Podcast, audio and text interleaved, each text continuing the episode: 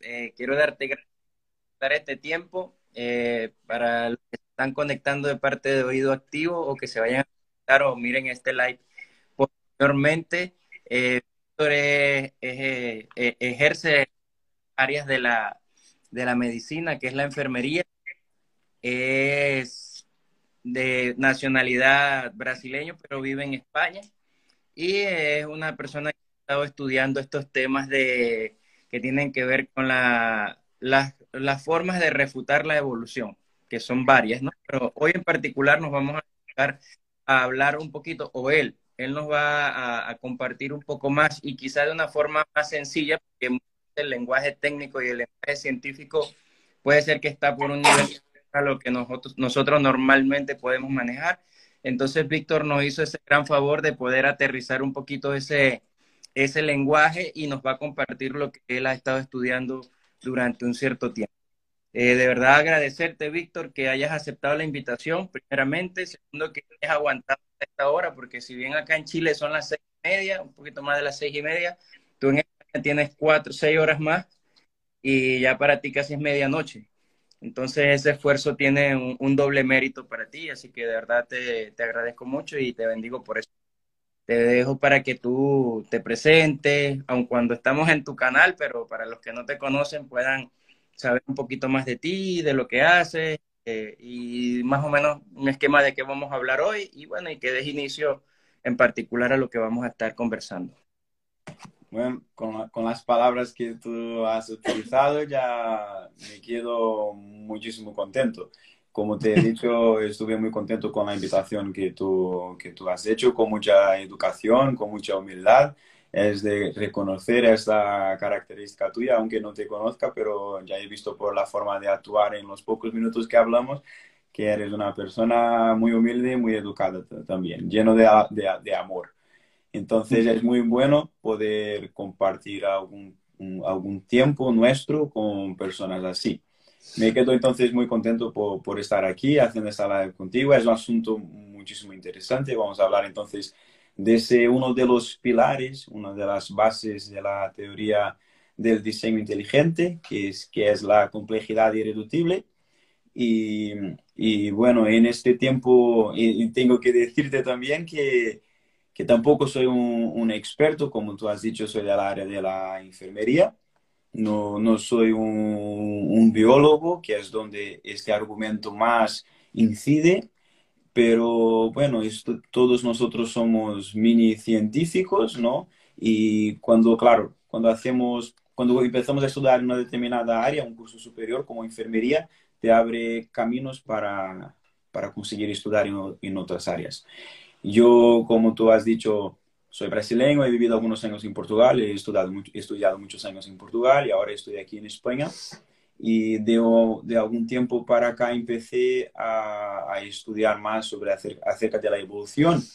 Y a cada día que pasa y a cuanto más yo estudio, yo veo que esto, uh, esa teoría tiene simplemente implicaciones uh, filosóficas y no científicas, aunque nos intentan pasar la idea de que es algo totalmente científico, totalmente palpable, totalmente empírico, cuando mm. estudiamos vemos que no es eso, no es eso que ocurre.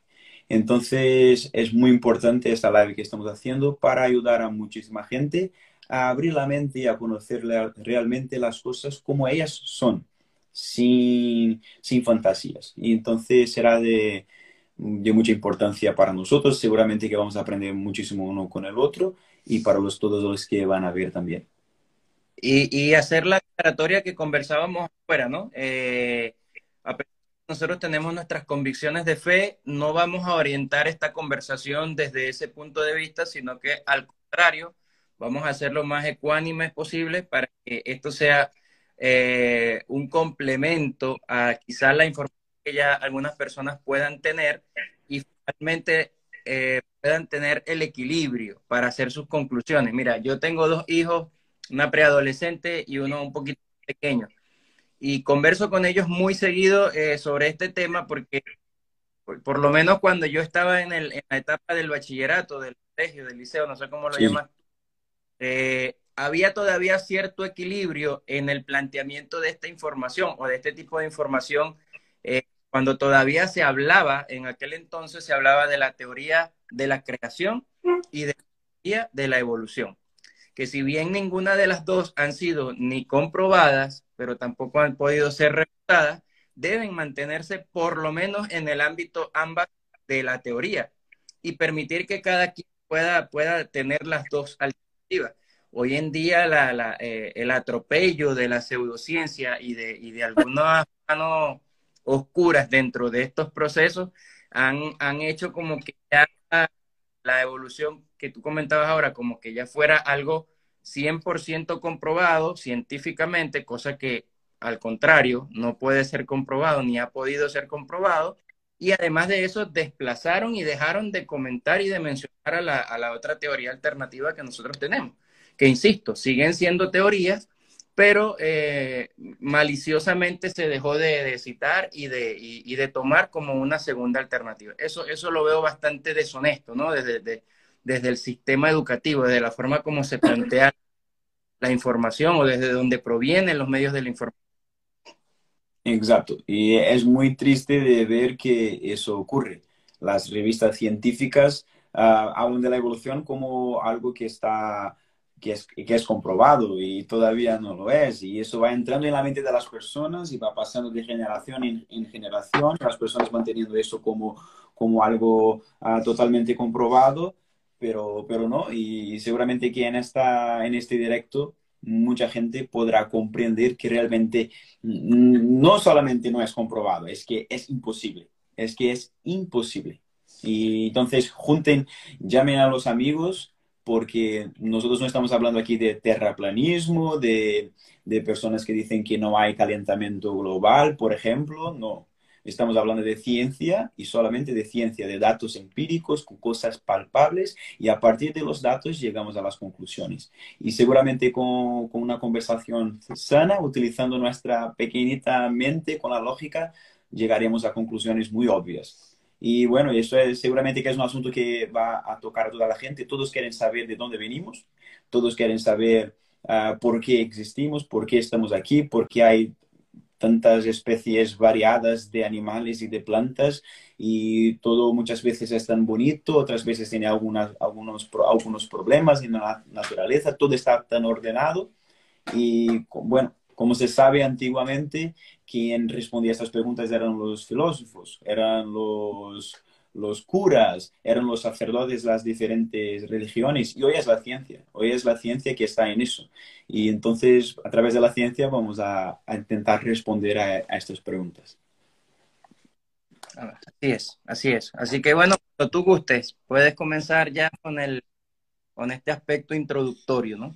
Entonces, Héctor, es que no podemos hablar de, evolución, no podemos hablar de teoría del diseño inteligente sin antes ir a la historia. Yo era un niño que no me gustaba mucho historia cuando estaba en el bachillerato, pero hoy en día, gracias a mi esposa también, eh, tengo mucha, mucho interés.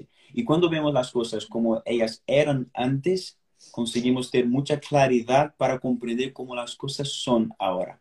En primer lugar, es importante decir que las personas piensan que ah, la teoría del, evolucionismo de Darwin, la teoría esta, haciendo un resumen, nos dice que por mutaciones aleatorias, completamente al azar, todas las especies de animales y de plantas de seres vivos vinieron a la existencia.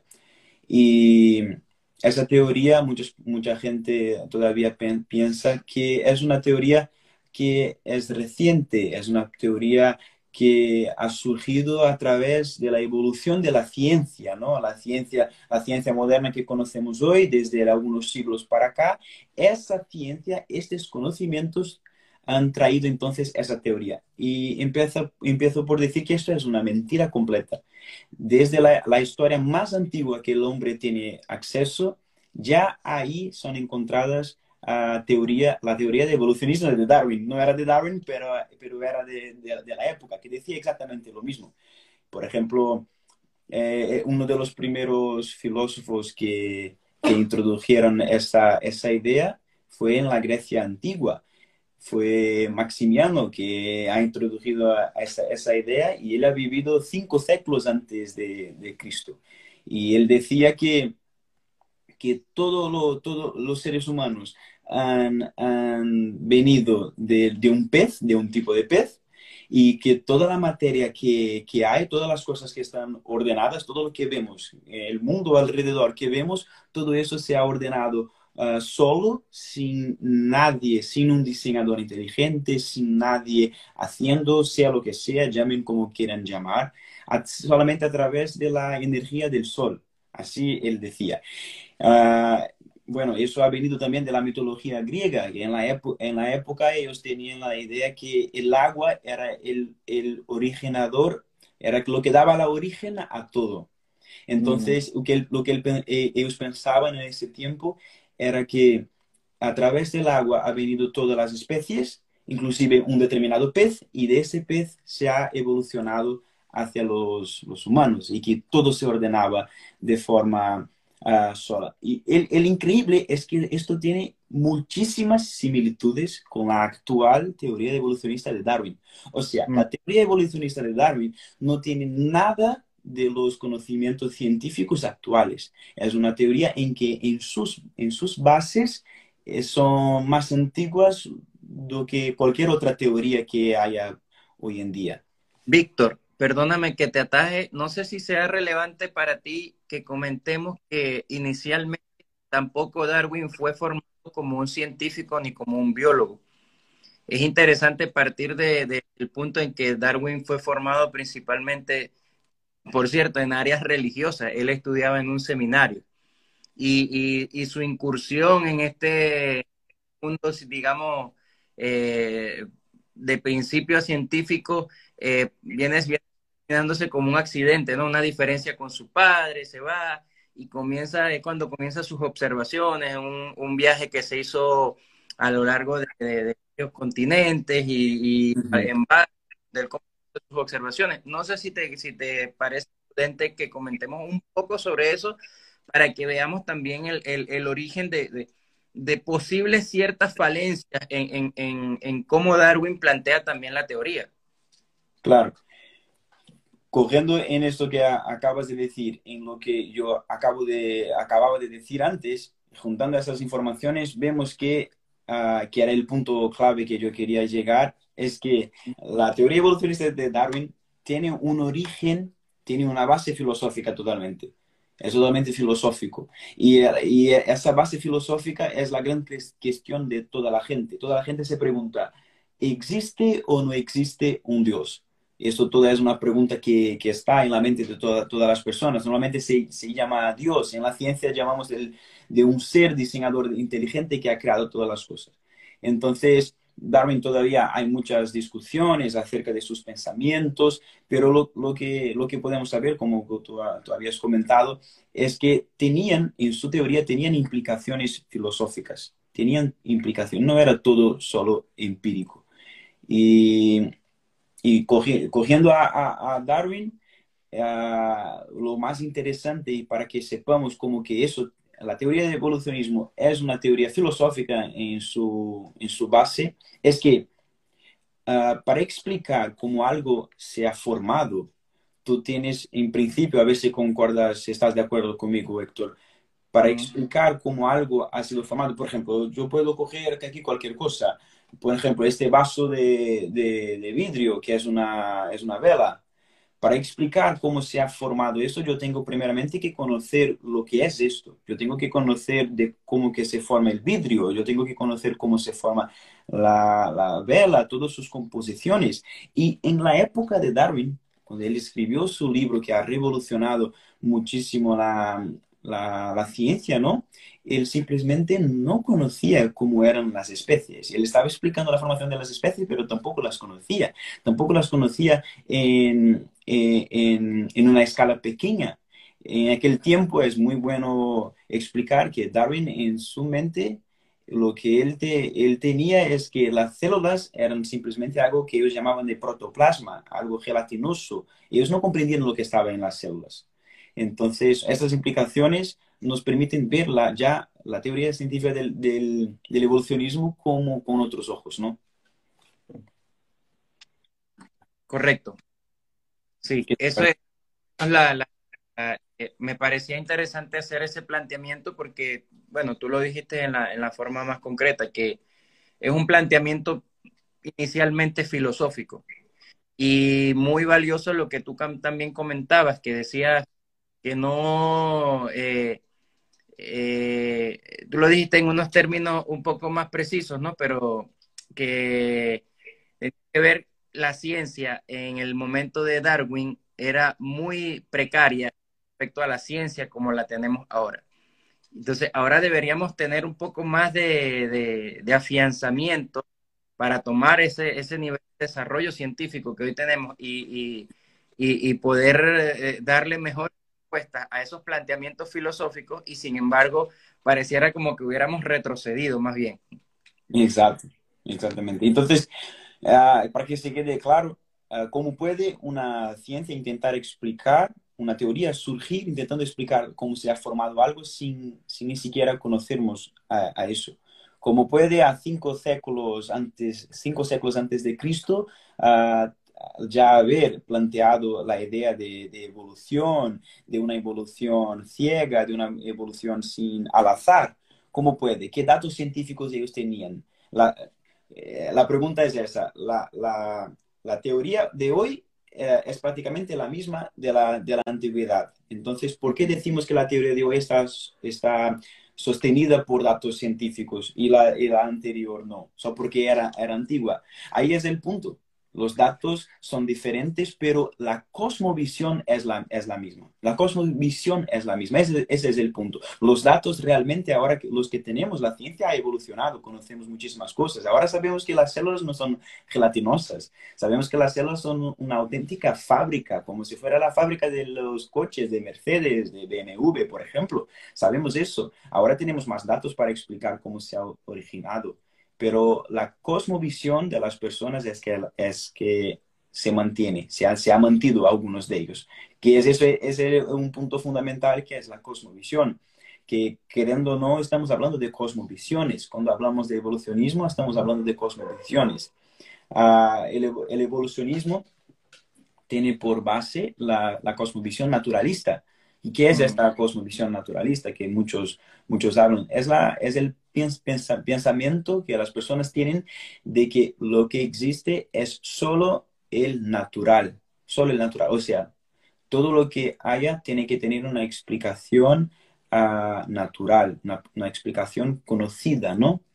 Y eso es el presupuesto que los científicos que adhieren al evolucionismo tienen ya en su mente. O sea, ellos empiezan haciendo ciencia ya con un presupuesto de que solo podamos explicar las cosas con, las, con, la, con el conocimiento natural que, que, se conoce hoy. Y que ya, ya, por ahí vemos que es un, un error, un fallo, un fallo muy grande. ¿no? Correcto. Sí, eh, parten en el sentido contrario, parten de la, de la manera incorrecta.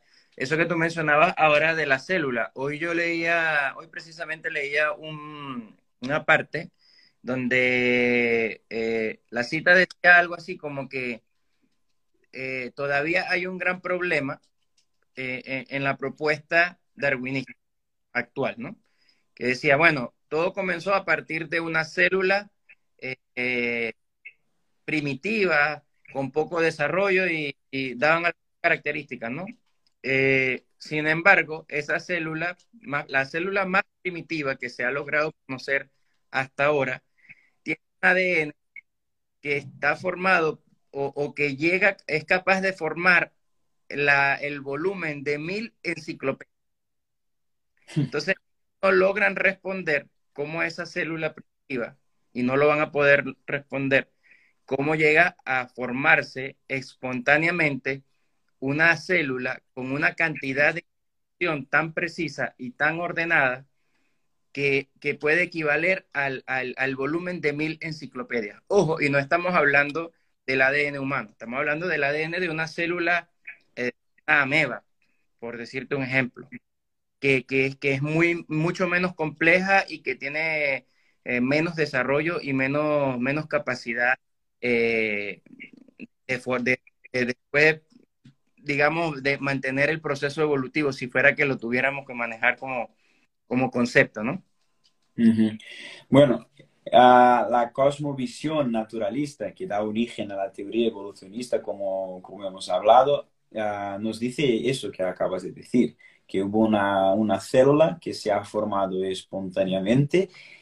Es que yo me quedo por verse sorprendido de, de estar haciendo un directo de estos para hablar acerca de cosas tan lógicas, tan obvias. Yo muchas veces me quedo, me quedo triste por, por decir así, que es algo tan obvio, es, es, algo tan lógico que tiene que existir un diseñador inteligente, como defiende los científicos de la teoría del diseño inteligente, pero, pero bueno, hay que intentar hablar y intentar explicar. Ellos entonces lo que dicen es que hubo una, una célula que se ha formado espontáneamente, lo que, bueno, hablaremos un poco más adelante acerca de eso, y que esa célula ha, originado a, todas las especies de seres vivos que existen hoy en día a lo largo de billones de años, y ellos, ellos utilizan del, del sacro tiempo, ¿no? Dan tiempo a las cosas y creen que milagros ocurren. Y ahí, como has dicho, eso que has leído es un dato muy, muy interesante que yo no, no lo sabía y que la cantidad de información ahí en esa célula era de una para llenar centenas, millares de enciclopedias. Y ahí vemos que surgir, surgir espontáneamente información. Y Héctor, esto es de, uno de, los, primeros puntos que yo he aprendido, es acerca de la información. Que es la, la, información es que es uno de los pilares también de la teoría del diseño inteligente. ¿Por qué que la teoría del diseño inteligente afirma que hay un diseñador? ¿Por qué, ¿Por qué llega a esta conclusión? Porque cuando miramos a las cosas que fueron creadas, ¿no? Decimos que fueron creadas, cuando miramos a las cosas, nosotros vemos que en las cosas hay información. Dentro de la primera célula, dentro de la primera neva, había información. Dentro de nuestras células hay información. Y lo que es información, nosotros, hay muchos estudios acerca de este tema. La información es un determinado código, se utiliza de un determinado código para transmitir alguna información y causar en el receptor algo que, que le va a cambiar, tiene que causar un efecto. Y las, y las informaciones son siempre, eso es un dato que todos nosotros, todos nosotros vamos a estar de acuerdo con él, que todas las informaciones son hechas por seres inteligentes. Y cuando miramos dentro de las células y vemos que realmente existe información existe un texto, de la misma forma que yo te podría dar muchos, muchos ejemplos. Yo no tengo aquí un cuaderno aquí, bueno, tengo mis libros aquí. De la misma forma que yo, tú coges un libro y en la página tienes centenas de letras que forman palabras, que forman frases, que forman párrafos y tiene información que te causan un efecto te dan conocimiento, tú no vas a decir que esta información aquí fue creada por casualidad, no, fue un ser inteligente que, que ha creado que ha creado esta información. Y lo mismo ocurre con las células. En las células nosotros tenemos información, tenemos un texto escrito, literalmente escrito, que es el código genético. Correcto. Bien largo, por cierto, ¿no? Que todavía no, yo no logro eh, eh, decir el, número en particular. 3.6 billones de letras por cada célula. Y, el, y se supone que eh, a su vez el cuerpo humano tiene otras millones de células adicionales. Entonces, cuando intentas hacer una expresión o numérica de ese valor es algo que, es incalculable, que es inexpresable eh, en términos de cultura. Sí, e, e, es eso que me, que me deja totalmente sorprendido. Solo por ahí, solo por ahí, ah, nosotros, solo por hablando de la información de las células, uh, ya estaba, el, el tema ya estaba arreglado todos deberían llegar a la conclusión de que hay un ser inteligente, porque dentro de nuestras células, y no estamos hablando ya de la célula primitiva, estamos hablando de las células actuales y estas que nosotros podemos ver a través de los microscópicos y podemos estudiarlas, ahí existe un texto, literalmente, en cada célula nuestra existe un, texto de 3 billones de letras. Y, es que las personas no tienen ese conocimiento. Entonces, la pregunta, la gran pregunta.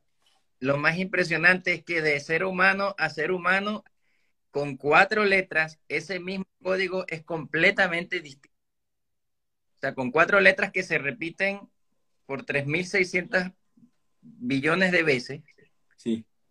Aún de un ser humano a otro es distinto.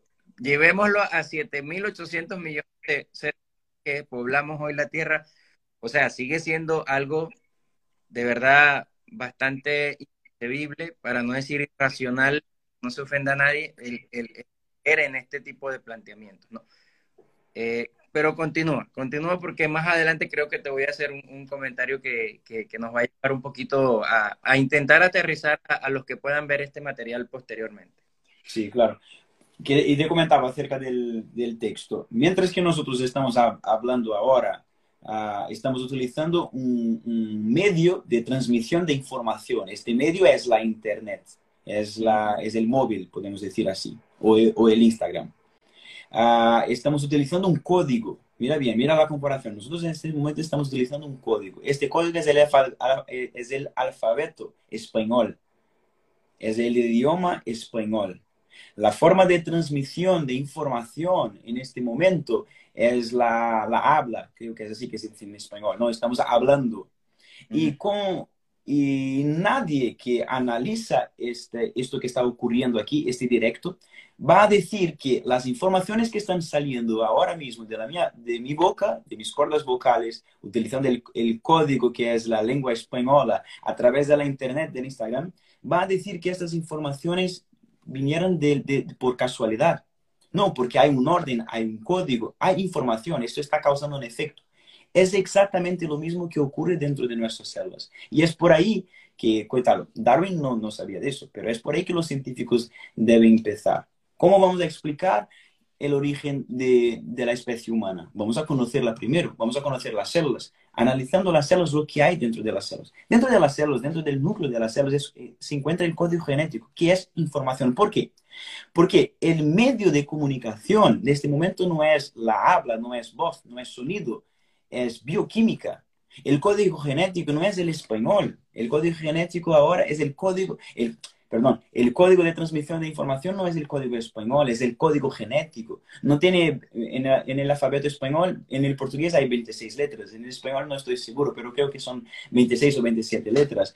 Bueno, el código genético tiene solamente cuatro, pero consigue producir las informaciones de la misma forma. Entonces, hoy en día ya sabemos que de la misma forma que, por ejemplo, la palabra amor, que es con, constituida por la letra A, la letra M, la, la, letra O y la letra R, que forma amor. ¿Por qué que, ¿Por qué que la palabra amor te transmite una información? Porque tú conoces ya el código y el orden de las letras te transmite esta información. Si tú cambias el orden de las letras, cambiarás también la información. Y esto es lo mismo que ocurre en el ADN. En el ADN son cuatro tipos de moléculas que se ponen en orden y la orden de estas moléculas te van a transmitir informaciones. Y mientras que en el, en el, en el idioma español tú tienes palabras formadas por tres letras, por cuatro, por cinco, por dos o por, tres letras. En el código genético tú solo tienes palabras formadas por tres letras. Son de tres en tres y cada grupo de tres, por ejemplo, si tienes adenina, timina y citosina, te va a producir una determinada proteína. Y esa proteína, entonces, un determinado aminoácido, perdón, que es la, base más sencilla de, las proteínas. Entonces, es, es exactamente como si estuvieras leyendo un texto. ¿Cómo podemos decir que si tú, imaginemos, que cogemos, la, cogemos letras sueltas y, y la, las, las, lanzamos al aire y se va a caer en, en, la mesa con un texto formado con informaciones para formar un cuerpo. No, nunca va a tener, nunca esto va a ocurrir. No tenemos datos científicos que nos permitan decir que esto es posible. Así es, así es. Ahí hay una eh, enorme cantidad de información que le llevó no sé cuántos años al proyecto por cierto, el proyecto del genoma humano. Si no recuerdo mal, leí hace unos, unos meses atrás, unos 14 años llevó todo el, el, proceso, desde que se inició hasta que se completó hace poco de mano del, del doctor Francis Collins. Tú me corriges si, si un dato. Y, sí, bueno. yo, yo, tampoco estoy seguro en las, en las cifras, pero es alrededor de, es alrededor de eso. Entonces, los descubrimientos de Francis Crick es que nos permitieron, y es ahí que la, la teoría del diseño inteligente ha, ha, ganado mucha fuerza. Y el darwinismo está perdiendo a cada día más fuerza a través del, del ADN, que es la parte más compleja, podemos decir así, de la vida. Uh, y a cada día más la, la pseudociencia darwinista está perdiendo sus fuerzas. Discovery Institute, que es el, el, principal instituto del, de, de, los, de, los, estudios de la teoría del, evolución, del, diseño inteligente, ha hecho una, un análisis y un tercio de los biólogos ya, ya no confían, ya no se fían en, en el evolucionismo. Entonces, cada día más estaba perdiendo fuerzas. Es bueno porque la ciencia realmente crece, la comunidad científica, los científicos son seres humanos también como nosotros, no son héroes, no son um, personas de otro mundo, ¿no? Son como nosotros, también ellos aprenden y la, y la comunidad científica va evolucionando así, aprendiendo cosas nuevas. Así es, así es. Ahora, eh, habiendo hecho esta, digamos, esta ligera introducción, ¿verdad? Que, que tiene que ver con la forma más primitiva de vida, eh, la cantidad de información que se produce. Entonces, ahora, eh, de, ¿de, dónde proviene esa, e, esa expresión o esa propuesta de la complejidad irreductible?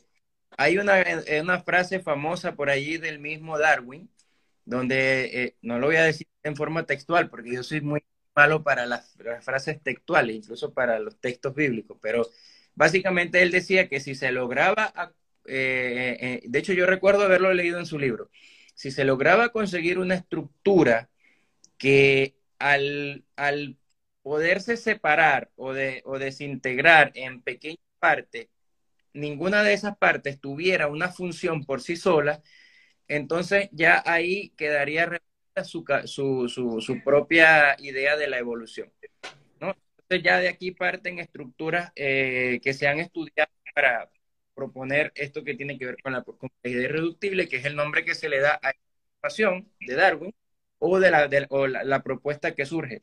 El flagelo bacteriano, la, misma, eh, la misma composición de la, de la sangre, lo que estamos hablando del ADN y otras estructuras más que, que creo que son cinco o seis que están dentro de esta categoría.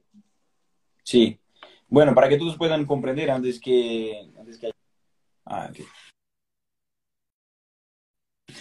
para que todos puedan comprender, para que todos puedan comprender bien, ah, la teoría del diseño inteligente ha surgido en el final del, siglo, siglo, pasado y estos científicos que defienden esa teoría lo que ellos dicen es que ah, algunos todavía dicen que, bueno, puede que haya habido un evolucionismo, el evolucionismo, pero que tiene que ser guiado, que tiene que ser uh, guiado por un ser superior. Pero son muy, muy pocos los científicos que dicen eso. La gran mayoría de los científicos dicen que no. Las especies no vinieron por evolución. Las especies han surgido Ah, no como somos ahora porque nosotros nos adaptamos, hay variabilidad dentro de las especies, eso no hay duda, hay adaptaciones y aprovecho para hablar acerca de eso. Las adaptaciones al medio, para que todos puedan comprender, no es una evidencia del evolucionismo. Lo que el evolucionismo nos dice que una especie se transforme en otra. Adaptación al medio es cosa totalmente diferente.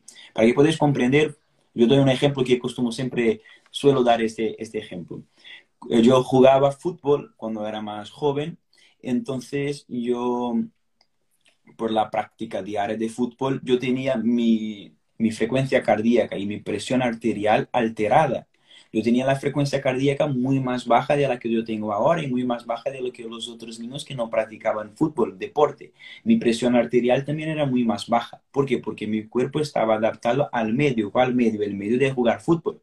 Eso en nada nos permitirá decir nunca que yo me voy a transformar en un superhéroe en alguna otra cosa, en alguna otra especie. Nunca eso fue observable y nunca fue posible observar eso y no, solo en sueños yo podría decir algo así, en sueños.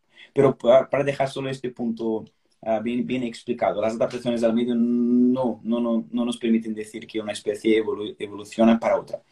Pero hablando entonces de lo que decías, los, científicos de la, teoría del diseño inteligente, entonces lo que ellos dicen más o menos es que hay tanta complejidad en la Biblia, en la Biblia, en el mundo, en todo lo que vemos, principalmente en las células, que nunca el azar, la aleatoriedad podría haber formado estas cosas. Entonces, uno de los pilares, uno de los argumentos que ellos tienen es este, este llamado complejidad irreducible, irreductible. Lo que es la complejidad irreducible fue un, fue un, un argumento creado por, por muy conocido, uno de los principales defensores de la teoría del diseño inteligente, es un profesor bioquímico estudiado de estas áreas y él, él escribió un, un, libro afirmando que el evolucionismo simplemente no podría haber ocurrido. Y uno de los argumentos que él, que la presenta es realmente la, es, es, este, de la complejidad irreductible. Lo que dice la complejidad irreductible es, ¿qué significa la complejidad irreducible? Es un sistema que es complejo y que, uh, si tú, en que hay varios componentes de ese sistema que están trabajando de forma uh, uh, organizada uno con el otro, en que si tú quitas uno de estos componentes, el sistema para de funcionar. Y esa e, es, es la definición de, exactamente, fue ese el libro que, que Vigi ha, escrito, The, Black Box de, de, Darwin. Entonces, ahí está, uh, eso es la definición de un sistema que es irreduciblemente complejo, en que hay muchos componentes que están trabajando juntos y que si, tú quitas uno de esos componentes, uh, simplemente para de, para detener su función ese sistema. Y realmente fue eso, fue eso que Darwin ah, él escribió en su libro. En, en su tiempo, él, pens, él, no conocía las células, como ya hemos dicho, él simplemente conocía los órganos. Y él decía que si un, un órgano se pudiera, si, si se pudiera pro, probar que un órgano no ha podido evolucionar por pequeñas mutaciones o por pequeños, pequeños cambios graduales, entonces su teoría se cae, caería por tierra. Y bueno, este argumento de la complejidad irreducible nos demuestra realmente eso, ¿no? Correcto. Sí, tú lo, tú lo citaste un poquito más acercado a, la, a las propias palabras de, de Darwin. Y, va por ahí, va por ahí. No sé con cuál de los ejemplos quieres tú y eh, expresar un poquito más el, esto que, se, que decía Darwin en sus propias palabras y que viene a conocerse ya a partir de unos años antes, pues. Bueno, uno de los ejemplos que, que, el creador de este argumento ha dado fue el del flagelo bacteriano, que es muchísimo hablado y muchos intentan refutar, pero vamos a intentar analizar juntos y nosotros veremos que las, los intentos de refutar no son bien sucedidos. Lo que Vige ha dicho es que él encuentra sistemas irreduciblemente complejos en la naturaleza. Y él, para que todos podáis comprender, por ejemplo, si yo cojo uh, un taladro, por, ejemplo, un taladro de, de pared, por ejemplo, hay, hay, hay, piezas del taladro que tú le puedes quitar. Por ejemplo, la luz. Muchos tienen, cuando tú pulsas el botón, y, se enciende una luz, y yo utilizo ese, ese ejemplo porque estoy, estoy utilizando muchos taladros estoy trabajando con, muchas, con, con, eso. Entonces, hay muchos elementos del taladro que tú le puedes quitar, pero llega un punto que tú no puedes quitar más, porque si no el taladro deja de ser un taladro. Y ese es el, el, el, el punto. Uh, imaginemos, por ejemplo, el flagelo... ¿Cómo? Incluso quitar el interruptor y lo dejas directo con la corriente. Por ejemplo, si sí, tú puedes quitar puede, eso. Tanto, él puede, puede cumplir su propósito. Exactamente. Y, y, el ejemplo utilizado por Vige fue el, la, la trampa de cazar ratones. La, la, una trampa normal de cazar ratones, nosotros sabemos que tiene una, una, base de madera, que tiene ahí algunos elementos que son cinco elementos, un muelle y un martillo, y la base de madera, cinco elementos en que si tú quitas uno de ellos, este, este, esta trampa deja de, deja de, funcionar. Entonces, esto es un sistema irreduciblemente complejo. Si tú quitas una, una función, deja de funcionar. Entonces, lo que esto nos, demuestra, una, una, trampa de cazar ratones, es muy obvio que fue creado para esta función. No fue creado por una otra función y algo ha hecho con que la trampa uh, tuviese capacidad de tener otra función. No, fue creado ya con aquella función. ¿Por qué? Porque es un sistema complejo. ¿Por qué? Porque tiene muchos componentes, cinco componentes, un muelle que por sí ya es complejo, una, una base de madera, un martillo, está todo muy bien organizado para que funcione, ¿no? Y además de ser complejo por esos datos que acabo de decir, es complejo porque si tú quitas uno de los elementos deja de, tener su función. Entonces, o sea, es doblemente complejo. No es solamente complejo, es irreduciblemente complejo. Es una complejidad de otro nivel. Y es eso que nosotros vemos en la vida. Y el ejemplo utilizado por Vigé es el del flagelo bacteriano, que es simplemente, mis amigos, amigos, por favor, imagínense una, una máquina en una fábrica de, aquellas que se aparecen en las películas, una máquina que coge la puerta del coche y encaja en el coche y que trabaja solo. Una máquina de esas es totalmente compleja, ¿no? Esto es lo mismo que ocurre en el flagelo bacteriano. Es simplemente, es simplemente una máquina. El flagelo, algunas bacterias, por ejemplo las, las, E. coli, ellos tienen, para se movimentar en, en, medios líquidos, ellos tienen una cola. Y esa cola, que es llamada del flagelo, ella tiene, es una auténtica máquina, es un motor muy, muchísimo mejor que un motor de aviones, de lo que tú imagines. De lo que la ciencia conoce es el motor más eficiente que existe. Es el motor más eficiente. Entonces, si nosotros mismos no, son, no fuimos capaces de crear algo así, ¿cómo vamos a decir que eso tiene una, un origen de la nada, por casualidades? Entonces, él utiliza eh, este motor, él utiliza el motor del flagelo bacteriano, porque él mismo dice que cuando él ha conocido el, este motor, él se quedó perplejo, porque él estaba en, la, en el bachillerato o ya en la facultad, no, no tengo idea, este bioquímico, dije que ha escrito este libro, y cuando él empezó a leer, él paró de momento y pensó, pero me enseñan que por casualidades por aleatoriedades, este motor, sea, que es el motor más eficiente que se conoce, ha surgido de la nada. ¿Cómo puede? No puede. Entonces, él empezó a analizar y ha visto que este motor es como si fuera un, motor de un, coche muy semejante. Tiene un, eje, tiene un rotor, tiene como si fueran arandelas alrededor, anillos, ¿no? Alrededor. Tiene un, un gancho y de ahí sale la cola y lo que hace este es, girar, realmente girar a través de una bomba de, protones y esa cola consigue girar también y así hacer con que se desplace el, el microbio.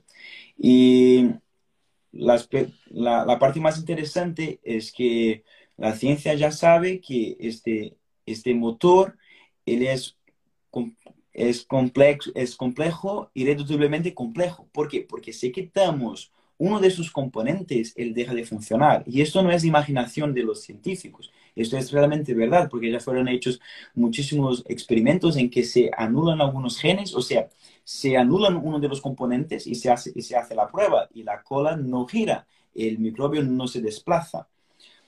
Entonces, es un motor constituido por 40, por 20, por 20, 20 tipos de moléculas, como si fueran 20 piezas que componen el motor, y otras 30 piezas que no están en el motor, pero están controlando al motor. O sea, al total son 50 piezas que contiene este motor y que hace de él el motor más eficiente conocido del mundo. Él tiene mudanza, él tiene, como no sé cómo se dice en español, pero en el coche tú pones la primera y la segunda, él también pones la primera y la segunda.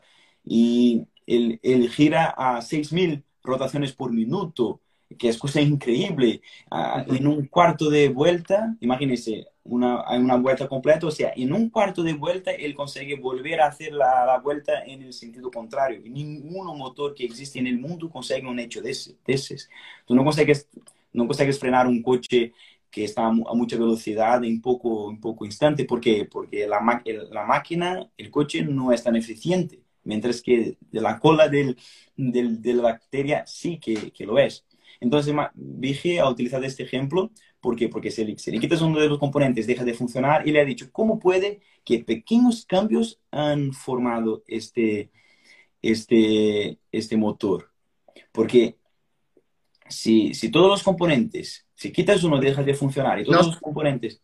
Perdona, Víctor, y no solamente cuántos pequeños cambios, sino que si quisiéramos darle una oportunidad a ese proceso evolutivo, ¿cuántos años tuvieron que haber pasado para llegar a, a esa mínima estructura con esa supercapacidad, no? Claro. Y e, e, esa es la pregunta que no hay respuesta. Los evolucionistas no tienen respuestas. Intentan tener, tienen hipótesis, claro, pero hipótesis todos los tienen. Todas las personas que quieren tener hipótesis para algo pueden tener muchas hipótesis. pero hay que comprobar estas hipótesis, hay que tener evidencias empíricas para responder esas hipótesis. Y no hace falta que, realmente, Héctor, no hace falta que nosotros, ah, claro, no es, no es haciendo poco, poco de las personas que estudian muchísimos años, no pero con una pequeña análisis del motor, nosotros conseguimos llegar a la conclusión que pequeños cambios no pueden funcionar, no pueden haber formado esta célula. Y yo voy a intentar explicar por qué. Y bueno, para, para intentar explicar, quería, quería que, que, imaginen la construcción de una casa. La construcción de una casa, de una casa ella tiene su, un, un plan para construirla, ¿no? Tiene que, no se puede empezar por el techo, se puede empezar una casa por el techo. No, tiene que empezar por, por el suelo, por los fundamentos, ¿no? Lo mismo ocurre con, con, el, con este motor, con el flagelo bacteriano, porque tú no puedes poner la cola si tú no tienes el gancho. Y, y, si tú no puedes poner el gancho si no tienes la base donde, donde está el gancho. Entonces todas las piezas ellas, están, eh, ellas están encajadas y, y la, la, formación de estas piezas para que para que el flagelo funcionara, mm. tiene que seguir un orden, de la misma forma que para construir una casa tienes que seguir un orden. Entonces, ¿cómo que cambios, mutaciones aleatorias podrían haber uh, formado no solo el flagelo, pero también el orden con que se han encajado las cosas? ¿Entiendes? Sí, el, eh, algún, algún científico que quiso refutar a Vigi, que yo no recuerdo el nombre hoy, eh, intentó eh, utilizar el mismo ejemplo de la ratonera, de la trampa para ratones, diciendo que sí, que él puede desarmar la ratonera y utilizar la base, la bandeja, la parte de madera como tal, como papeles. Y a mí me parece, no, no sé tu opinión, pero a mí me parece algo completamente absurdo. Número uno, porque si bien tú puedes utilizar eso para otras cosas, no lo estás utilizando para la finalidad con la que fue diseñado. No va a cumplir el propósito original para el cual fue diseñado. No, sé si te parece que fue un, argumento válido o, o, sea, a mí lo que me llama bastante la atención es eso, mira, estos temas para mí no son tan fáciles, de verdad, te lo, te lo digo con toda la honestidad, me cuesta bastante, tengo que leer muchas veces, tengo que tratar de ver eh, videos y escuchar audios para y, meterlo dentro del tema de pensamiento. Pero a mí me parece súper increíble, aun cuando ya yo creo que, que, la mayoría de estas personas tienen una postura preconcebida, pero a mí me parece insólito que personas que son tan estudiosas, tan estudiosas y han obtenido niveles académicos tan avanzados puedan creer este tipo de, de argumentos, ¿no? Que, que hasta un niño puede decir, oye, pero esto no, no tiene mucha coherencia, no queda mucho, tiene mucha relevancia. tengo que poner a cargar antes que me pase algo aquí. Tendríamos que tener mucho tiempo para, para hablar y, y, seguramente llegaríamos a algunas conclusiones. Porque de la misma forma que la comunidad científica pensaba que la Tierra e-, era el centro del universo ¿no? y, hoy, y todos se creían en eso, es lo mismo que ocurre eso. Es, es, es lo mismo hay algunos datos científicos en que dependiendo de tu cosmovisión, dependiendo de tus, de tus análisis, tú puedes llegar a conclusiones diferentes. Pero tú decías una cosa interesante en el principio, ah, que fuera la, la forma que algunos científicos han refutado esta, a, este, a este argumento. Eso que ocurrió fue en el, juzga, en el juzgado en Denver o Denver en Estados Unidos cuando hubo, cuando dos científicos de la teoría del diseño inteligente fueron al juzgado, en la Suprema Corte de los Estados Unidos, para que se, para que se, se fuera introducido la teoría del diseño inteligente en, las, en, los institutos. Y en medio de ese juzgado fue donde surgió este, este argumento. Uno de los científicos han dicho el siguiente. Ah, bueno, pero la ratonera la ratonera, si tú le quitas algunos de estos, le ha quitado algunos de esos componentes y ha entrado dentro del juzgado en la Suprema Corte de los Estados Unidos con, con, con, las piezas de la ratonera, que creo que fue el muelle y el gancho y poco más, sujetando la, la corbata.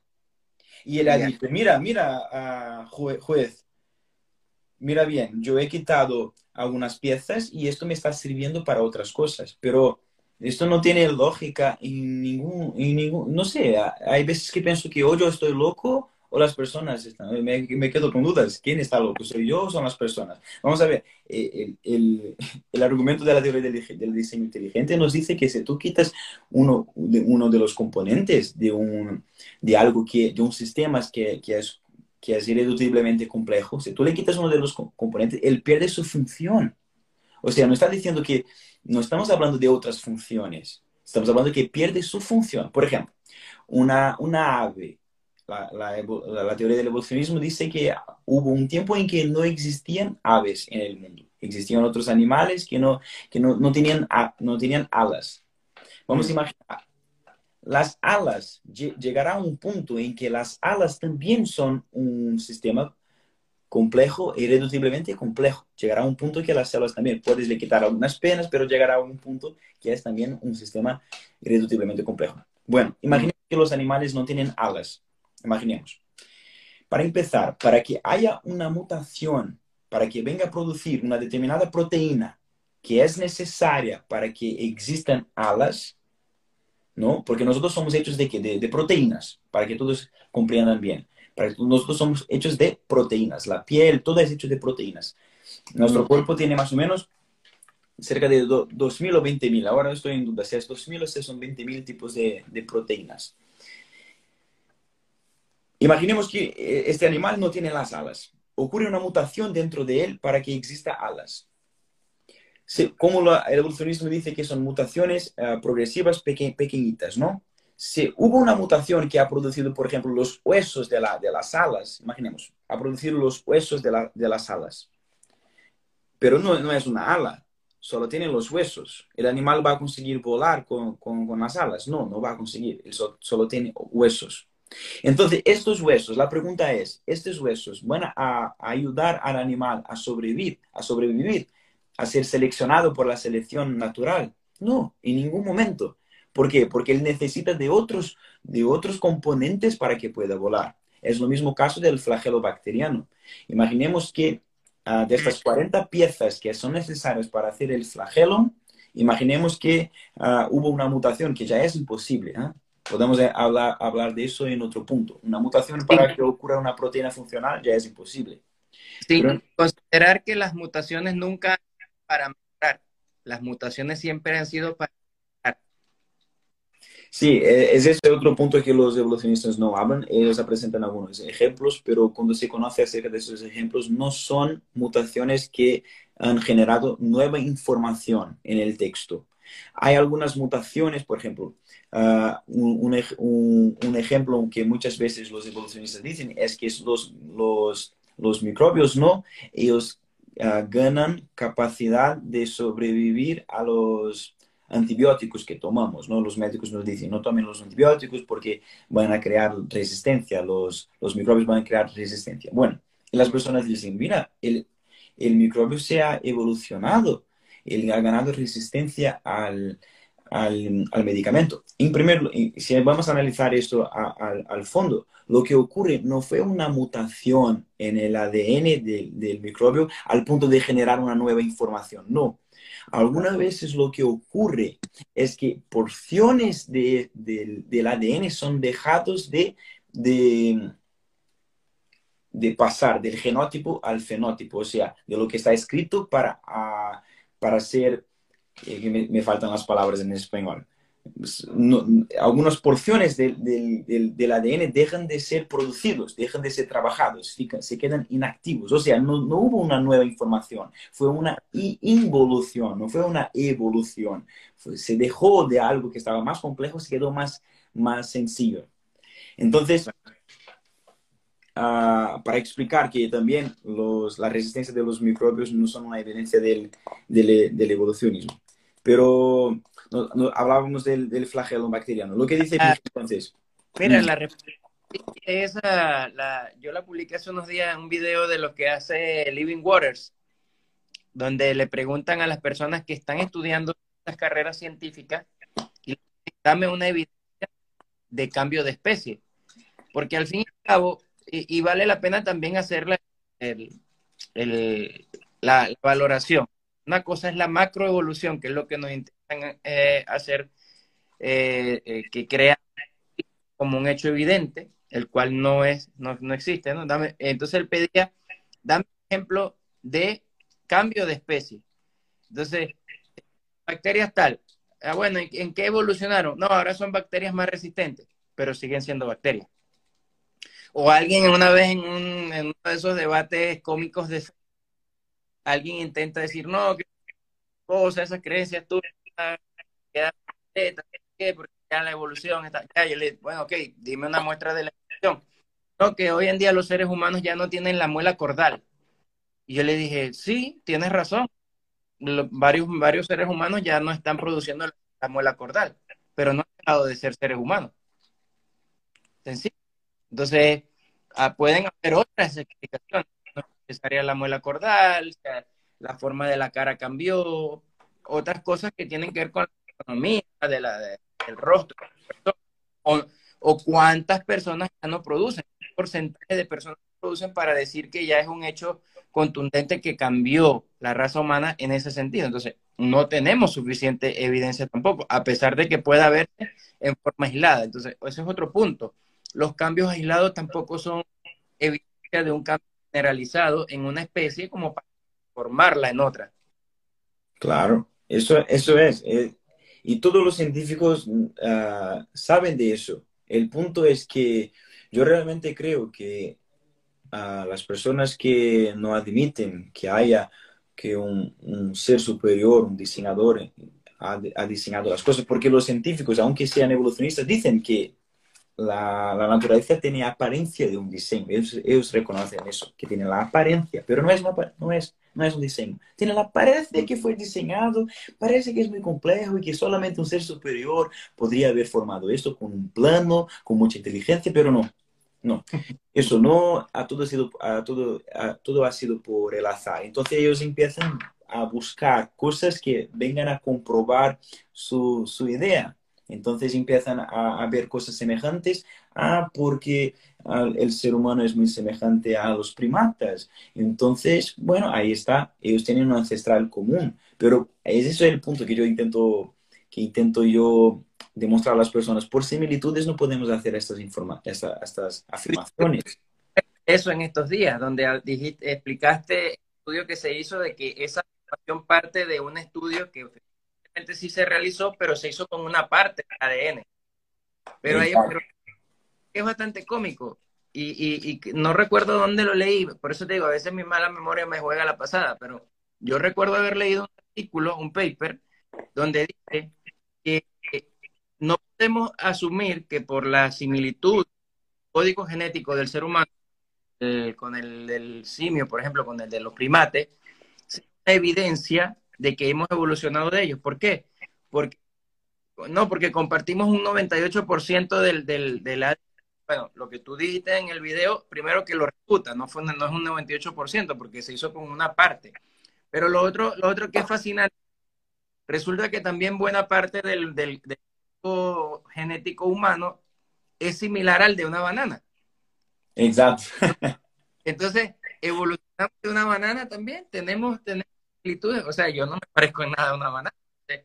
Son cosas que, argumentos que son traídos de los cabellos y que no llevan a una conclusión coherente, pues son fuera de lo común, fuera de lo que corresponde. Entonces, mira bien lo que ocurre, Héctor. Ah, los evolucionistas entonces tienen esa cosmovisión, no admiten que hemos sido creados por un ser superior y empiezan a buscar razones que vengan a comprobar sus teorías. Y ahí ocurre con las refutaciones de del argumento de, la complejidad irreductible. Vige nos ha dicho, el flagelo bacteriano es un sistema complejo, irreductiblemente complejo. ¿Por qué? Porque si quitas un componente de eso, no funciona. O sea, ah, si, la, si, el, si, la, si, la, si el microbio tuviera la capacidad de formar un componente, de nada le iba a valer ese componente. No iba a valer de nada. Él estaba gastando energía y muy probablemente la selección natural iba a matar este, este ser, porque él tenía algo que no serviría de nada. Entonces, o tiene todos los componentes juntos para trabajar para que, para que, para que su cola gire y él se movimente, él se desplace, o entonces nada. Entonces, como que los... Tú me has enviado una, una, una publicación eh, de que están intentando refutar al, a este argumento. Y lo que ellos dicen, uno, de los argumentos que ellos utilizan es, no, el flagelo bacteriano puede muy bien ser explicado por el evolucionismo. ¿Por qué? Porque eh, ellos tienen un nombre científico para eso, que es partes que estaban en todos los lados se han juntado y han formado el flagelo bacteriano. Por ejemplo, ellos dicen así, no, ah, la trampa de cazar ratones, eh, eh, tú, puedes, puedes, tú puedes coger una, una, madera que es de, una, de un coche, de un coche antiguo, por ejemplo, de la parte de atrás del coche, una madera viene de ahí, la, el muelle tú puedes coger de una otra máquina, el gancho tú puedes coger de una otra cosa y por casualidad todos esos componentes se juntaron y se ha formado la caja de la, la trampa de cazar ratones. Eso es el, es, el argumento de ellos. Para refutar eh, la complejidad irreducible es eso, pero alguna vez eso sería posible y nosotros no estamos analizando las cosas uh, de forma muy científica dentro de los pormenores, pero no, no hace falta analizando y pensando, ¿tú crees que realmente una, una trampa de cazar ratones tú podrías hacer con diferentes componentes? No, porque ahí todo tiene su tamaño, todo está uh, en línea uno con las otras cosas, ¿no? Están juntos trabajando. Si, coges un muelle que es un poco más blando, ya no te va a funcionar. Entonces tiene que ser todas las cosas, todas las piezas bien ahí encajadas una con las otras. Ese, ese es, resumiendo la publicación que tú me has enviado de los, las personas que intentan refutar ese argumento, es eso lo que ellos dicen. No, no hace falta. Esto por casualidad se forma. Por casualidad las cosas se forman. Básicamente es eso. sí.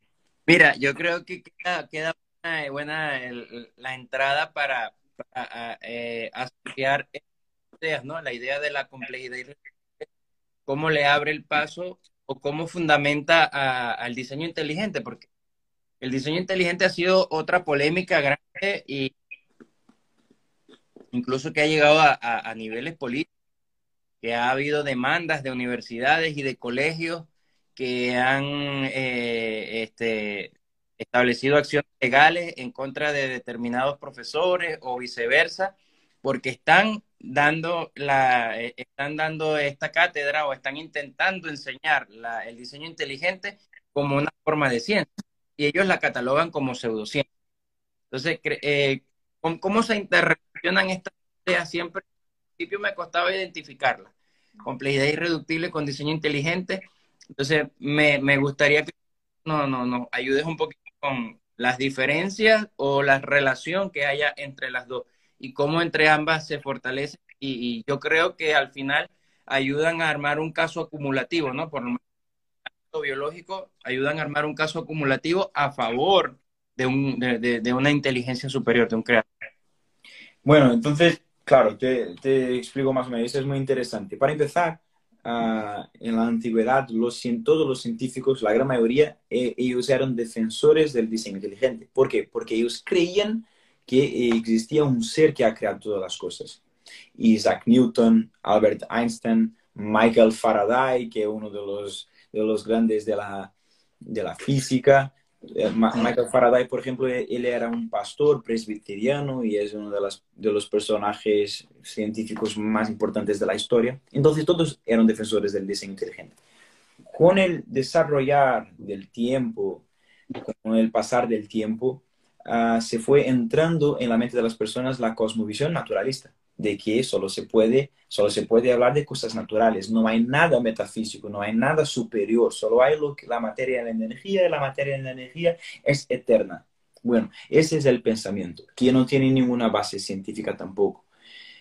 Con este pensamiento, las personas fueron perdiendo, uh, la teoría del diseño inteligente fue perdiendo sus adeptos, no se llamaba así, no se llamaba así, es un nombre reciente. Pero después de Francis Crick, como tú has dicho, después de descubrir el código genético, los científicos empezaron a abrir los ojos y a decir, el evolucionismo de Darwin no, puede explicar el origen de la información en las células, no puede explicar muchas cosas.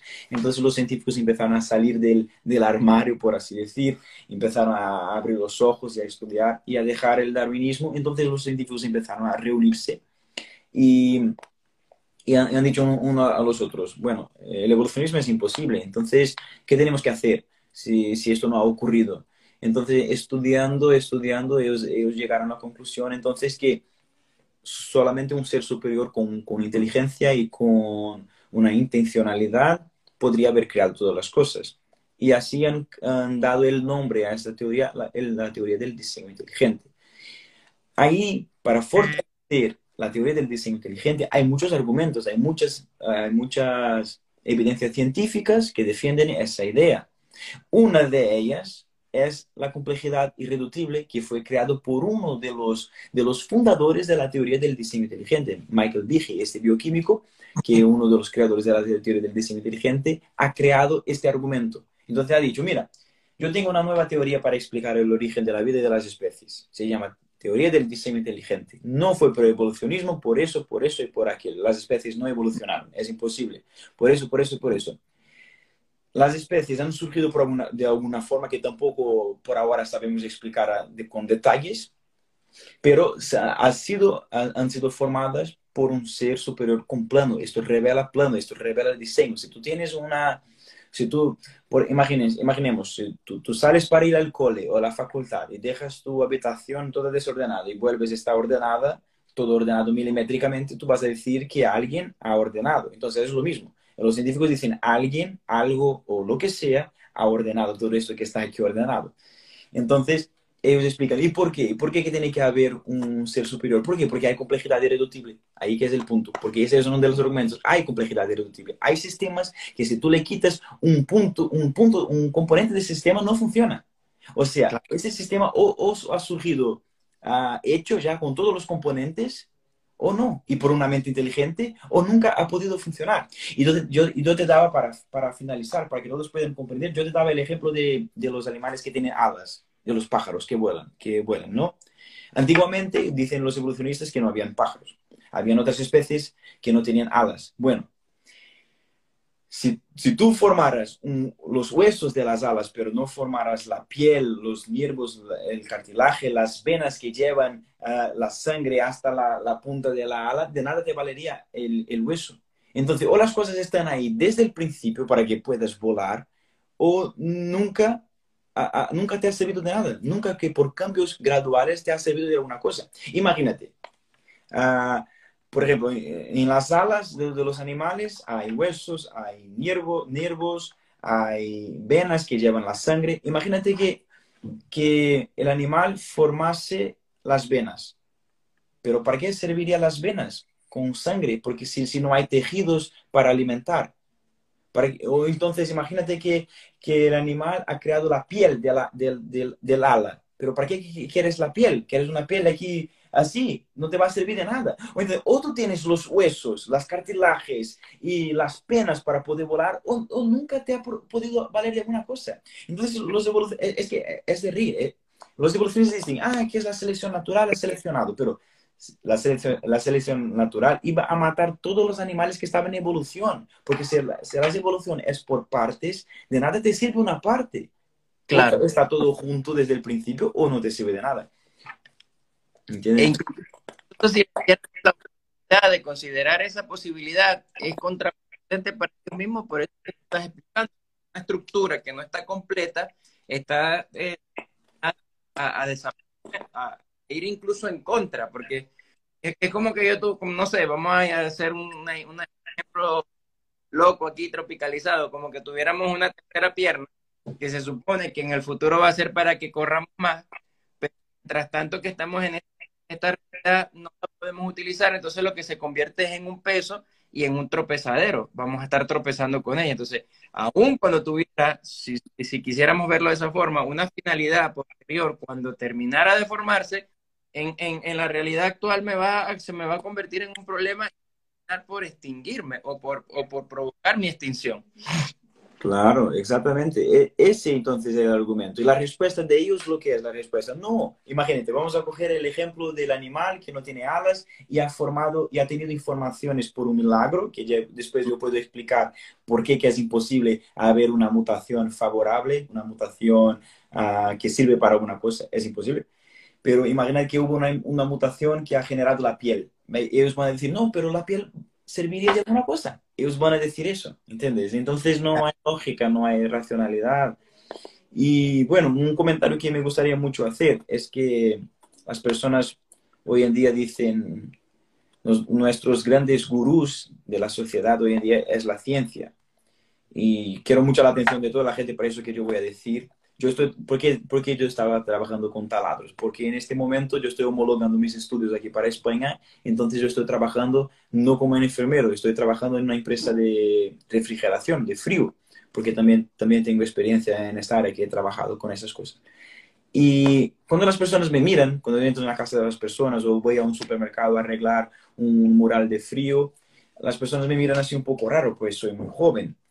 Pero cuando yo estaba eh, como enfermero en los hospitales, las personas me miran de forma diferente. ¿Por qué? Porque yo soy un enfermero, soy un científico, soy una persona que ha estudiado algo superior. Mientras que cuando estoy trabajando como frío, las personas me miran un poco raro, pero tú sabes arreglar eso y tal, tienen más miedo. Esto eh, es lo mismo que ocurre con los médicos. Todo lo que los médicos dicen a las personas, la mayoría de las personas, es, se fían a 100%. El médico me ha dicho que tengo que hacer la, la cirugía, voy a hacerla y no cogen otras informaciones. Mientras que cuando estás construyendo tu casa, llamas al albañil para te dar un presupuesto, pero luego tú pides para otro albañil, pero de, los médicos las personas no hacen eso. ¿Entiendes lo que quiero decir? Y las personas tienen la misma visión de los científicos, pero déjenme deciros una cosa, los científicos son seres humanos como los médicos, como los albañiles, como los enfermeros y como los técnicos de frío. Son seres humanos, también fallan, también tienen sus pensamientos, sus formas, la forma como, ven las cosas también es influenciada por otros, por otros puntos. Entonces las personas me dicen, no, la ciencia nos dice eso, la ciencia nos dice eso, pero estudia, busca más informaciones, no te fíes así, así por, por, por, por nada tienes que, tienes que estudiarla. Y un punto interesante es que hasta hoy los médicos pelean si es para beber leche o si no es para beber leche, si es para quitar los lacticinios y los derivados de lácteos o si no es para, para, para quitar, ¿entiendes? Entonces, la ciencia está evolucionando. Si hasta hoy los médicos tienen dudas si es para beber leche o no, ¿Tú te crees realmente que la ciencia tiene todos los detalles de cómo ha evolucionado todas las especies? No, mis amigos, no. Este es uno de los campos en que los científicos más tienen que, que trabajar para intentar descubrir el origen de la vida. Ahora lo que sabemos es que fue planificado. Tiene un diseño y luego tiene un diseñador. Correcto. Mira, eh, yo creo que hemos dado una, bueno, tú has dedicado a dar una explicación eh, bastante pero yo creo que es entendible, está más aterrizada para que cualquier persona pueda tomarla. Quiero leerte una frase, quiero leerte una frase de Philip Johnson, que es uno, eh, fue, es profesor biólogo de la Universidad de California, creo que ella falleció, si no recuerdo mal, falleció en el 2019, pero él es uno de los que también ha aportado bastante en este tema inteligente y en contra del darwinismo específicamente, ¿no? Y él tiene una frase que se cita en el libro No tengo suficiente fe para ser ateo, que dice, ¿cómo se basa en un compromiso a priori con el materialismo, no en una evaluación filosóficamente neutral de la evidencia. Por cierto, yo publiqué esta frase, esta frase hoy en mi, en mi historia. Y luego dice, separe la filosofía de la ciencia y la torre, esa torre del darwinismo, orgullosa, se derrumbará. Claro, y en otra parte, ahí en el mismo libro, más adelante, hay partes donde los mismos que defienden la teoría, de, de la, la, teoría del darwinismo, por ejemplo, Richard Lewontin, él, él, tiene una, una, una, frase que yo publiqué hace un buen tiempo atrás, donde él dice básicamente, él lo reconoce, él lo reconoce, que hay un, eh, eh, voy a leer acá para no, para no caer en la especulación. Dice, tenemos un compromiso previo con el materialismo. No es que los métodos e instituciones de la ciencia nos obliguen de alguna manera a aceptar una explicación material del mundo fenoménico, sino que por el contrario nos obliga nuestra adhesión a priori a las causas materiales. Y más adelante dice, no podemos permitir que, que algo sobrenatural nos ponga un pie en la puerta. Es decir, como un intruso que se va a meter a su casa, entonces ellos no pueden, eh, eh, no pueden permitir que ese intruso ponga un pie ahí en, la entrada de su casa. El, acá no lo dice expresamente, y, no sé si habrá habido un, alguien que haya salido de esta cosmovisión materialista y, en la práctica darwinista que, reconozca, pero sí se lo he escuchado a, a otras personas que dicen Claro, el compromiso de este tipo de personajes número uno es la academia. La academia los ha posicionado, la academia los ha llevado a niveles de reconocimiento mundial. Y cuando tú entonces salgas de ese esquema, que, hoy en día no solamente está eh, el cientificismo dominante, está como llevado por otros intereses, entonces obviamente van a ser solamente que van a ser apartados, sino que los privilegios que reciben por pertenecer a, esos grupos van a ser retirados.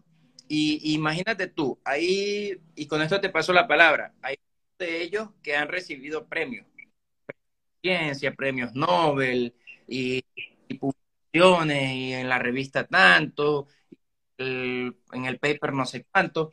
Bien, en el caso de que ellos llegaran a aceptar o de que se llegara a un consenso de que todas estas teorías supuestamente científicas, son científicas, sino pseudocientíficas, realmente no tienen ningún asidero, todas esas premiaciones, todos esos privilegios que ellos han recibido hasta ahora, van a venirse a tierra, van a perder valor. De repente no se los van a quitar, pero ya va a ser lo mismo, ¿no?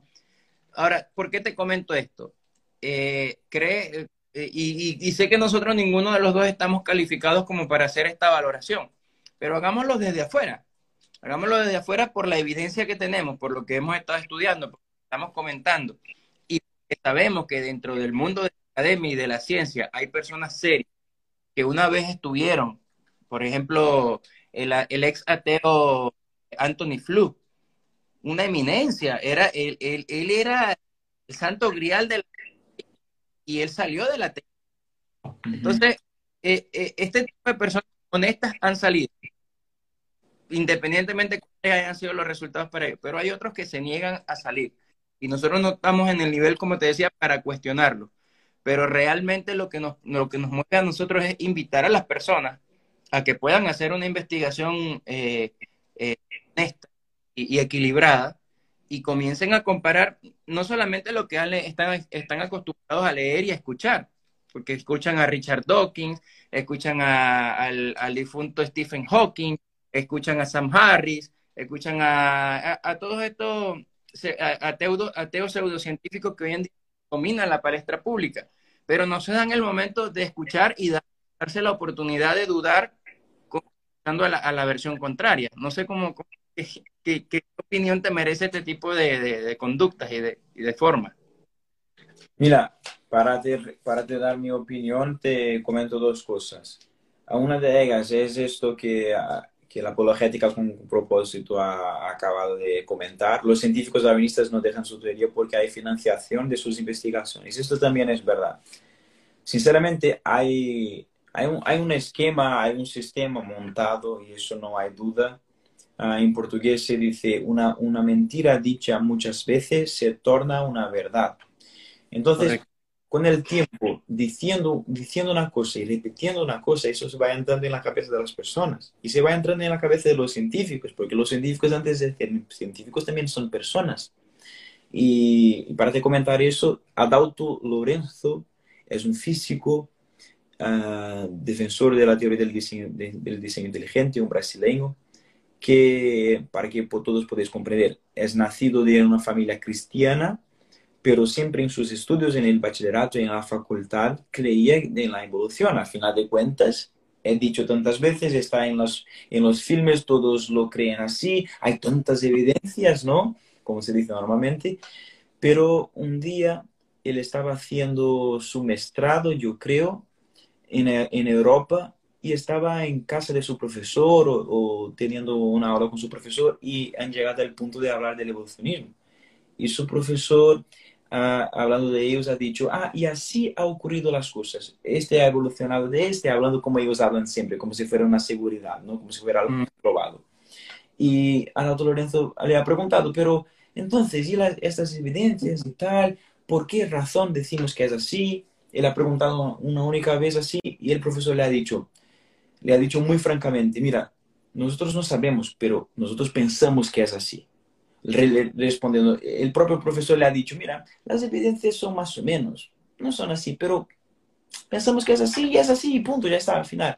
Entonces eso le ha despertado a empezar a estudiar. Y luego empezó a estudiar y claro, ha salido de la caja, ha salido del, de ese tema. Entonces yo creo que Ah, son como si fueran unas gafas, unas gafas de color rosa. Cuando, metemos, cuando ponemos estas, estas gafas, vemos a todo en el color rosa. Y las personas están todas con, esta, con, este, con estas gafas de color rosa de, tanto repetirse que no hay un ser superior, que todo lo que sabemos es natural, que hay que explicar las cosas a través del natural. Si tú no explicas a través del natural, tú eres, considerado un tonto. Estás, para explicar algo que tú no sabes, estás utilizando algo sobrenatural. No, tenemos que ser capaces, porque eso es el, orgullo también del hombre. Tenemos que ser capaces de explicar todo. Entonces, con el tiempo, las personas van, la sociedad nos va poniendo estas gafas. Y claro, vemos todo de rosa, vemos el evolucionismo en todos los lados. Entonces yo creo que pasa, que pasa por eso, no es por maldad, no es, por, no es algo que las personas, ah, como, que, como que yo digo, previamente, sabiendo conscientemente, uh, deciden, no, yo voy a seguir con esta teoría porque sí. No, es porque realmente están engañadas, están engañadas. Así es. Así es. Y, y, ya como para terminar, vamos a hacerlo como están de moda ahí algunas frases. Dime que el diseño inteligente proviene de Dios sin decirme que proviene de Dios. ah, es verdad. Eh, pero yo, yo, si yo pudiera, diría a todas las personas, estudien, lean libros evolucionistas y luego después lean libros de los deístas, de, los, de la teoría del diseño inteligente y analicen las cosas. Eh, seguro como eso. Pueden decir que pueden decir que no hay un ser superior, vale, pueden decir lo que quieran, pero decir que hemos evolucionado, no, esto es, son cosas empíricas, cosas que no se puede jugar con eso. Los datos están ahí, es solo leer. Las cosas metafísicas no hay como probarlas, es verdad.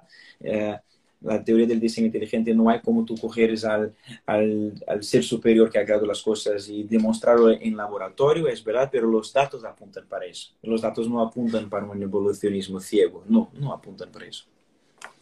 Así es. Así es. Eh, Víctor, eh, de verdad agradecido por el tiempo, por el espacio, por, por la dedicación que, que tuviste para y la paciencia para, para responderme dudas y las dudas. De verdad que, ah, bueno, por acá dicen textos diseño inteligente que puedas recomendar. Mira, yo he empezado un texto muy bueno, muy bueno realmente, es cuatro puntos de vista sobre el origen de la vida. Es un, no sé si ya has leído, si conoces este libro, fue uno de los primeros que yo he leído. Es muy bueno porque, porque en este libro son cuatro científicos y son cristianos, cuatro científicos cristianos que cada uno de ellos piensan de forma diferente. Uno es evolucionista, el otro defiende la teoría del diseño inteligente, el otro defiende la, la, teoría del, de la corta edad. Son cuatro opiniones diferentes y ellos discuten y hay respuestas una, una a, los, a los otros. Entonces es muy bueno, tú puedes leer, tiene algo, argumentos teológicos, pero también tiene muchos argumentos científicos y tú puedes analizar, coger la parte científica primero si quieres y analiza las opiniones uh, de, de, estas personas y llegar a la conclusión. ¿Cómo? ¿Me repites el título? ¿Cuatro puntos de vista? Uh, déjame a ver si son cuatro puntos de vista sobre la, el origen de la vida, creo. Si tú pones cuatro puntos de vista, teoría del diseño inteligente y evolución, cuatro puntos de vista, va, va a aparecer seguro. Ya. Puedo escribirte luego por, por... ¿Está en español o en inglés? Hay en español. Está en español, ya. Buenísimo. Eso, ahí ¿Algún está. otro que quieras? Core Views on Creation, Evolution and Intelligent Design. Ahí lo colocó apologética con propósito. Ah, en- exactamente. Este es el libro. Cuatro puntos de vista sobre la creación, evolución y diseño inteligente, sí. Esto es, es un, un libro muy, muy, muy fácil para, para leer y seguro que van a, os va a gustar muchísimo. Ese sería suficiente. Obviamente hemos mencionado la caja negra de Darwin. Eh, yo tengo por acá, aun cuando no es específicamente de diseño inteligente, pero ha enterrado a la ciencia a Dios del doctor John Lennox. Eh, se maneja en varios, incluyendo el diseño inteligente y, y la complejidad irreductible también la menciona. Eh, es un libro bastante básico la, la, literatura de John Lennox tiene la característica de ser muy, muy fácil de digerir. Su lenguaje no es muy pesado para, para entenderlo. Así que, este, bueno, Víctor, agradecerte, aunque estamos en tu canal, invitar a los que todavía no te siguen a que te sigan. Y yo no soy especialista en esta área, yo me manejo más en el ámbito apologético, aun cuando todavía no una línea de acción específica trato de ir compartiendo todo lo que voy procesando y lo que puedo, lo que puedo convertir en, en publicaciones. Pues. En mi página de Oído Activo también pueden seguirme allí cuando quieran y ahí estoy compartiendo material cada cierto tiempo, porque esto también demanda, demanda un poquito de dedicación. Eh, agradecerte una vez por la por aceptar y te dejo el espacio para que finalmente podamos despedir y, y, terminar esta transmisión. Bueno, yo que quiero finalizar es que hablando de forma científica, como ya he dicho muchas veces, el evolucionismo no, no ha ocurrido. Es como algunos científicos dicen, es la mayor mentira de la modernidad, es simplemente la mayor mentira de la modernidad. Fuimos creados por, por un ser. Y teológicamente hablando, que es, esta es otra área, es la área de la de la teología, es más abstracto, uh, es más filosófico, no hablando de la parte de la ciencia. Este ser cre creador seguramente se ha revelado también y principalmente a través de la Biblia. Y es ahí en la Biblia donde se puede encontrar verdades científicas increíbles y que nos ayudará seguramente muchísimo. Ahí tenemos todo lo que necesitamos para conocer a este ser diseñador inteligente quiero agradecer muchísimo, pues estoy encantado de conocerte, encantado de conocer tu página, es muy rica en conocimiento, consigues agregar muchísimo conocimiento y bueno, pido a Dios para que el Espíritu Santo de Dios esté sobre ti, que le dé fuerzas para que puedas seguir con eso y que nunca vengas a desanimar. Que Dios os bendiga muchísimo y que estudiando vamos a, a, a echar fuera la mayor mentira de la modernidad el evolucionismo no puede haber ocurrido. Así es, así es. Amén. Que Dios nos ayude en esa, en esa empresa que estamos tratando de llevar adelante y a ti igual, que te guíe, que te dé que te dé la posibilidad de alcanzar más en ese propósito. Tu página está más orientada específicamente a este mundo un poquito más adentrado a la ciencia y, y bueno, veo que lo estás haciendo con, con bastante calidad, con bastante empeño y y eso es importante, que lo hagamos para la gloria del Señor y no para, para los hombres. Pues. Eh, una oportunidad, vamos a ver de qué tema posteriormente podemos conversar. Por ahí los de intelectuales teístas te van a contactar también para, para invitarte a su, a, su, a su equipo. Y bueno, ya quedará de parte de que te puedan escribir. Sí, eso es. Bendiciones. Que Dios te bendiga muchísimo. Un abrazo, un placer. Amén. Igualmente. Hasta la próxima, Víctor. Gracias.